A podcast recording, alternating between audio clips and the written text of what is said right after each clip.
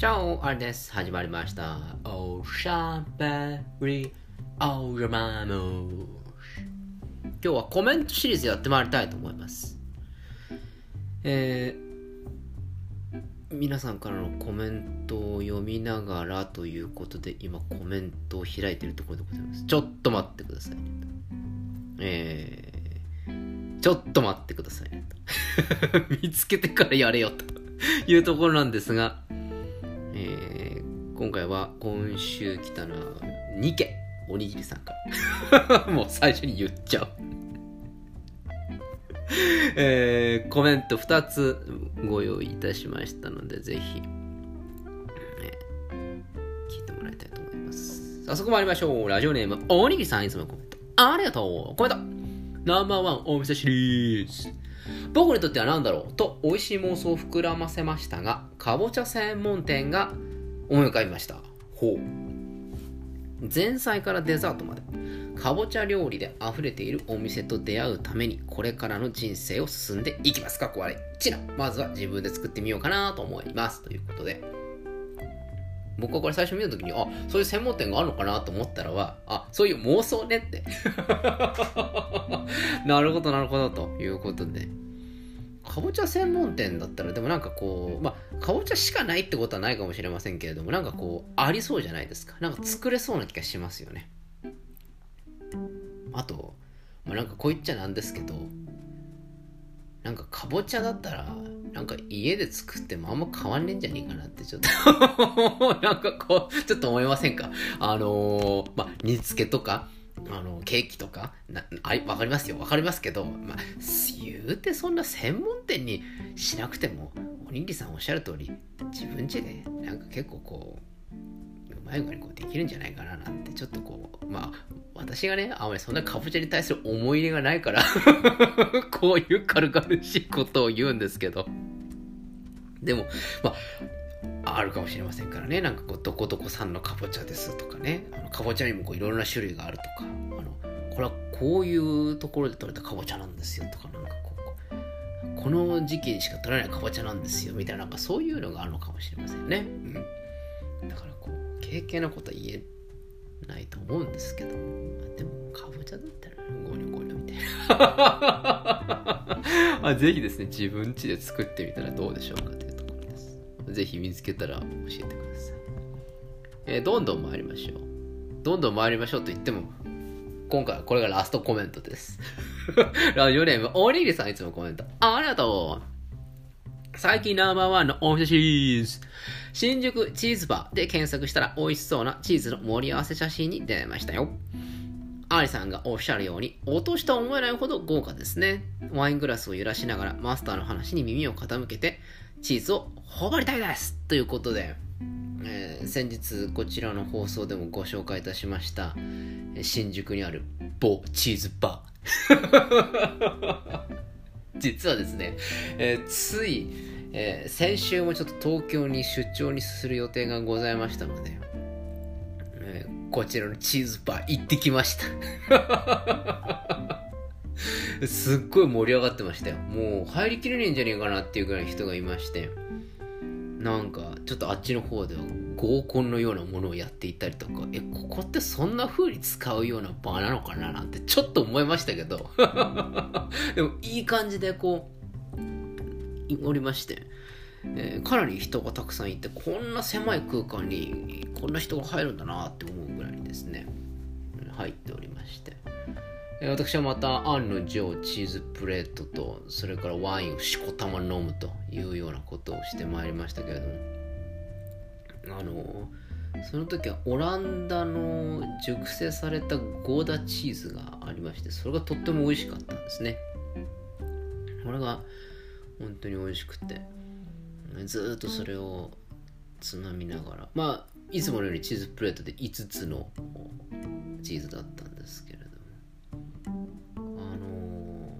ー、なんだっけな。キリバス。なんかすごくマイナーな国で取れる。トルコ風のチーズっていうのがありましてね。これがなかなかうまかったんです。キリバスだったかな。こだったかな。なんかちょっとこうヨーロッパなんだけどオリエンタルみたいな。なんかそういう感じのところの地方のそれがなかなか食べたことがないチーズであ美味しいなこれもうまいなとかつって、まあ、またワインを案の定案の定ワインをバカすかバカすか飲んでしまったんですけれどそこのですねまたこれちょっとチーズと話変わっちゃうんですけどこのチーズバー某某新宿のチーズバーにはですね、まあ、ワインがあるんですけど。私はあのレッドウッドが大好きだということは皆さんもこちらの放送ではご案内の通りだとでレッドウッドはカベルネ・ソービニョンの赤なんですよ。ただですねそこの店においては一番美味しいワインはですねイタリアのワインが一番美味しいです。あのイタリアの赤を頼んでください。これが一番美味しいです。私はもう結論として出てます。あのまあ、ブドウの品種が、まあ、あるんですけれども、あの、ブドウの品種言っても結局僕分からなくなっちゃうんで、あの、国で、あの、こう、私はもう、クラスター化してるんですけれども、一番最初にフランスのやつを飲むと。フランスのピノノワールなんだけど、フランスのワインを飲むと。その次に今度はスペインの赤を飲むと。で、最後にイタリアに行くって、これが正解だったんです。前回はその1個前にアメリカのメルロを入れちゃったんです。これが失敗だったんです。ええ。なので、正解としての飲み方は、フランス行って、スペイン行って、イタリア行って、イタリアはエンドレスで飲んでいただいても結構だと思います。それにチーズプレートをこうずっとこう食いながら。パンはおかわり自由なので 結構パンも美味しいんですよ。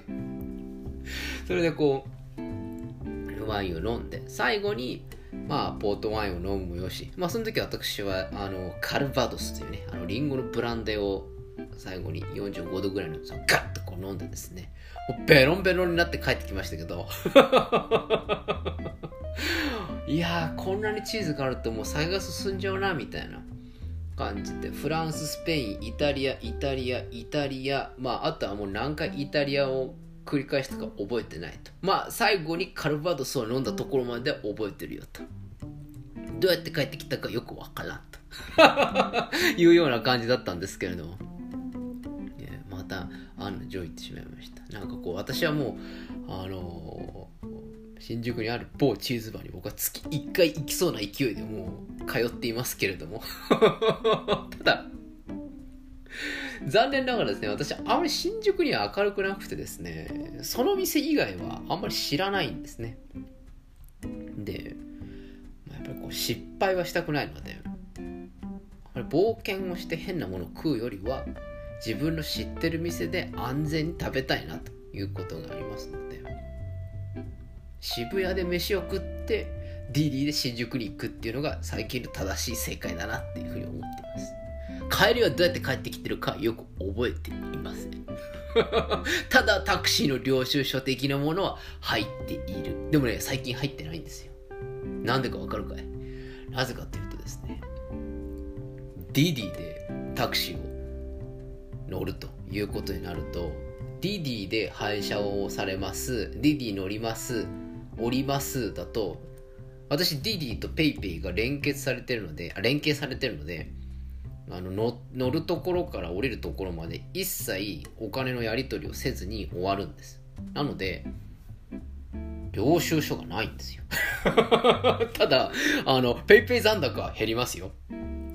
明らかに。あこんなに乗ってんのみたいな感じでちょっとギョロッとするんですけれども。えこういう風にキャッシュレスっていうのはこんなどんどん作っちゃうな。あ作っちゃうな。っていう風にこう今思っているところでございます。便利になった分私の消費意欲は増大しております。まあそんなこんなで。まあこしたら江戸っ子なんでね酔い越しの金は持たねえ、まあ、そんなような勢いでやっとる最中でございます、えー、ぜひ、えー、皆さんも美味しいお店見つけたら私ご紹介ください。東京でちょっと美味しい店っていうのを今度見つけたいなと思っているところなんで皆さんから意見をお聞きたいなと思います。あのおにぎりさんが紹介してくれたあのアナゴ専門店ね。あそこちょっと行こうかなっていうのとあと昔誰かが紹介してくれたあのちょっとこれあのまだその方がリスナーだったらもう一回あのコメントにお寄せいただきたいんですけれどもあのベトナム料理屋さんで美味しいっていう店があったっていう風にコメントしてくれた人いましたよね。ああの店の名前をちょっと知りたいのであのちょっとあのもしあのその方でなくてもいいんですけれどもあの、このベトナム料理屋は美味しいですよっていう風なコメントを私昔読んだはずなので、そのベトナム料理屋の名前を教えてもらいたい。お願いです。こうやって、ここは東京だったらここいいですよっていう店、紹介してください。ちょっと今、新規開拓をしている最中で、最近はですね、ちょっとこう東京に怒られに行くっていう用事が結構増えてきましたので、ちょっと開拓を今している最中でございますのでね、ぜひ、教えていただけたらなと思います。こうやって皆さんからのコメントお待ちしておりますので、どしどしコメントお寄せください。えー、それでは今日はこの辺でお開き。おやすみなさい。おはようございます。また明日お会いしましょう。アディオス。